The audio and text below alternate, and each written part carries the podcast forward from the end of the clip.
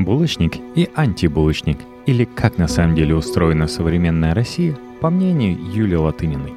Согласно Дома Смиту, благодаря рынку каждый человек, преследующий собственную выгоду, увеличивает общее благо.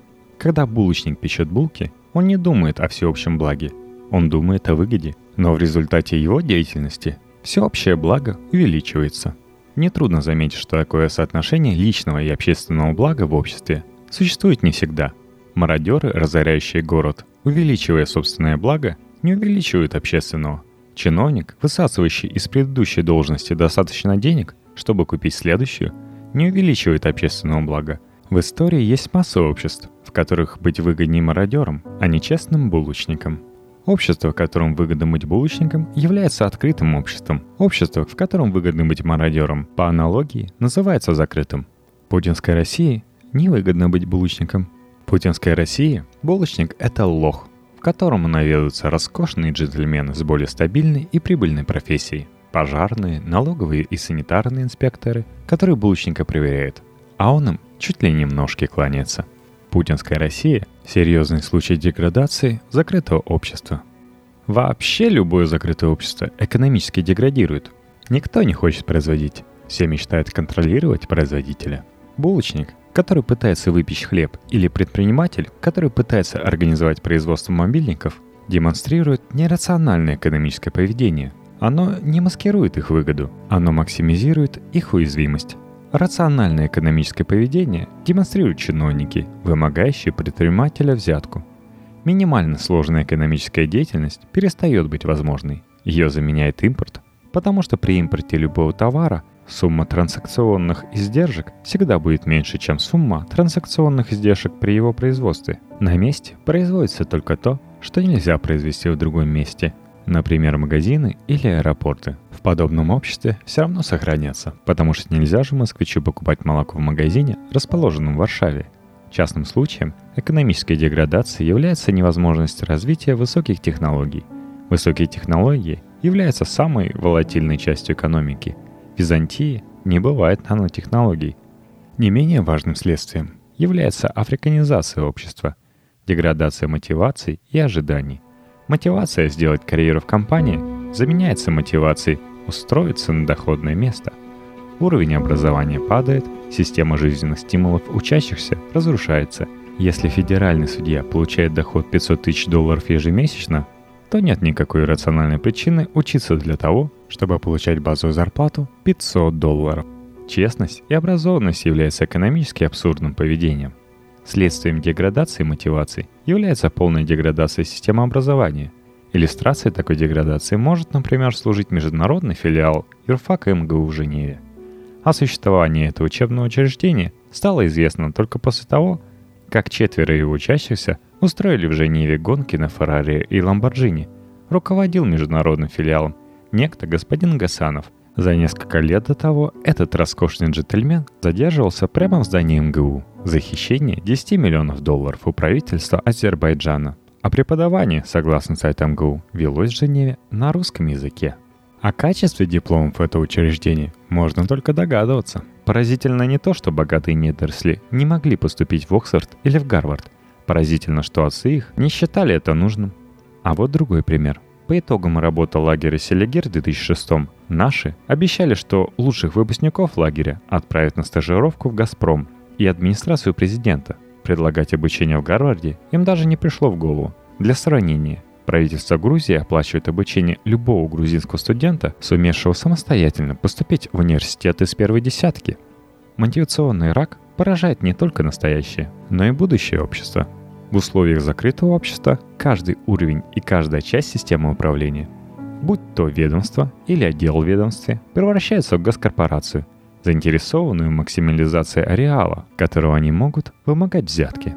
Стратегический ущерб, наносимый при этом самому обществу, во внимание не принимается. Возьмем, к примеру, Минфин. Как устроен российский бюджет? Он устроен так, чтобы максимизировать власть каждого отдельного чиновника над его распределением. И власть всего Минфина над страной.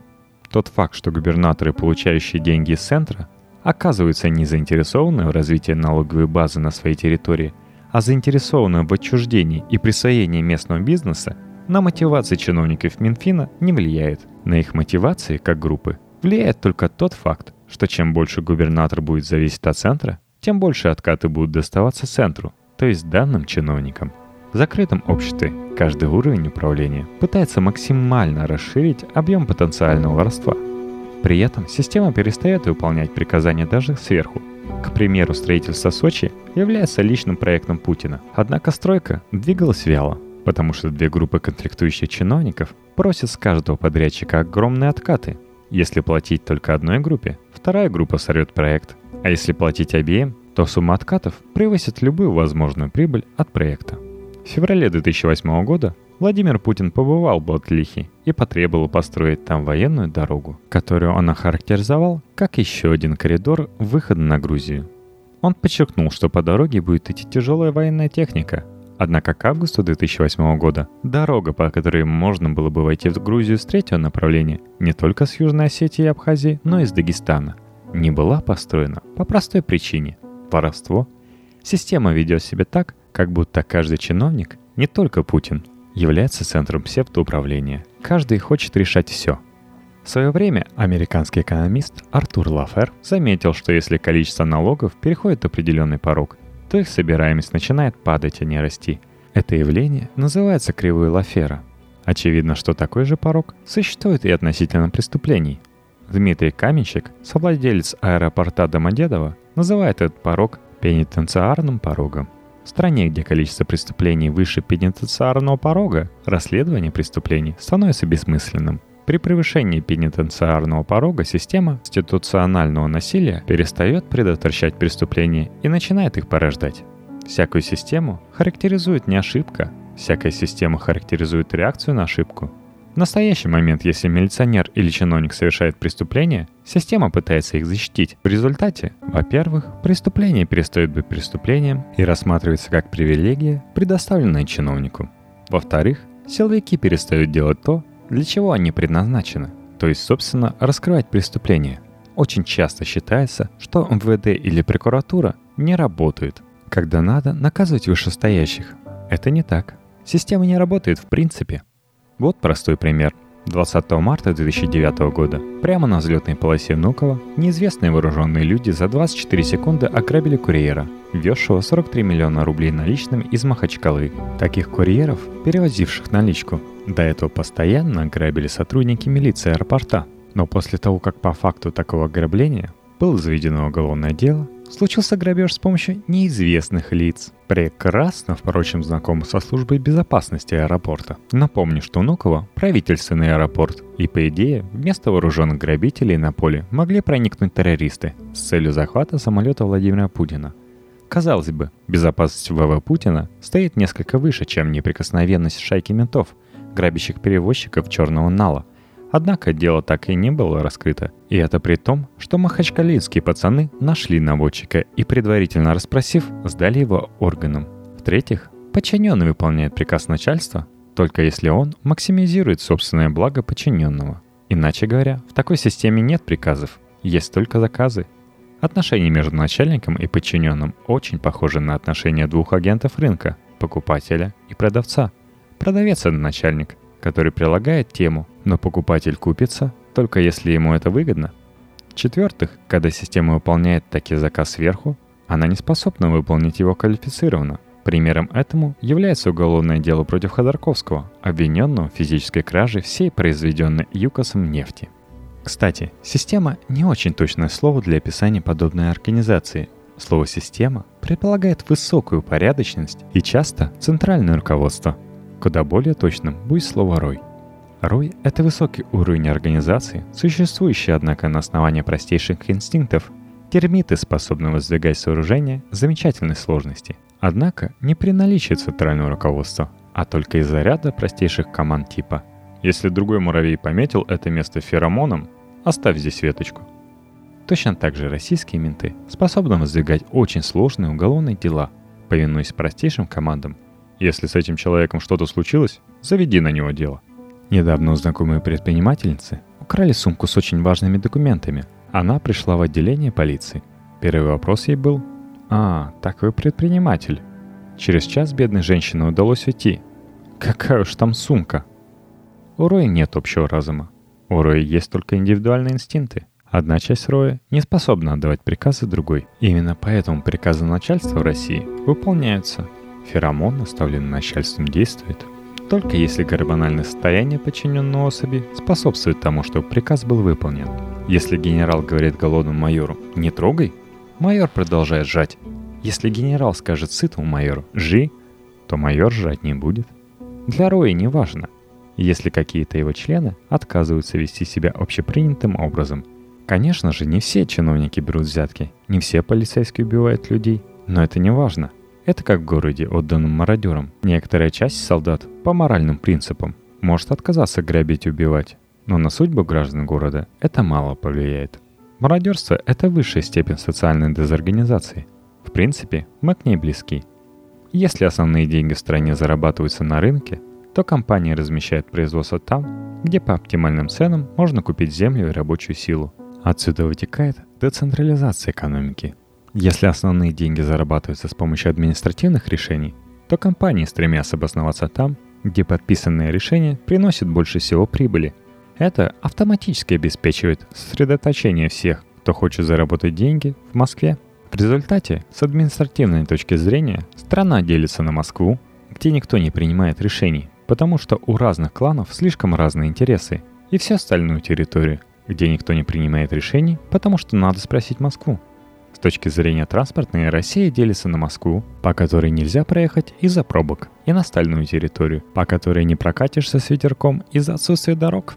Транспортная система России вообще служит очень хорошей метафорой российского общества – Представим себе чиновника, который украл все деньги на ремонт дорог, а проблему собственного передвижения по дороге разрешает с помощью мигалки. С дорогой будет то же самое, что и с системой управления Россией. Тоталитарного режима прошлого пытались покорить весь мир, поэтому они запрещали утечку мозгов. Сталин мог сгноить ученого Сибири, но он не отпускал его на Запад.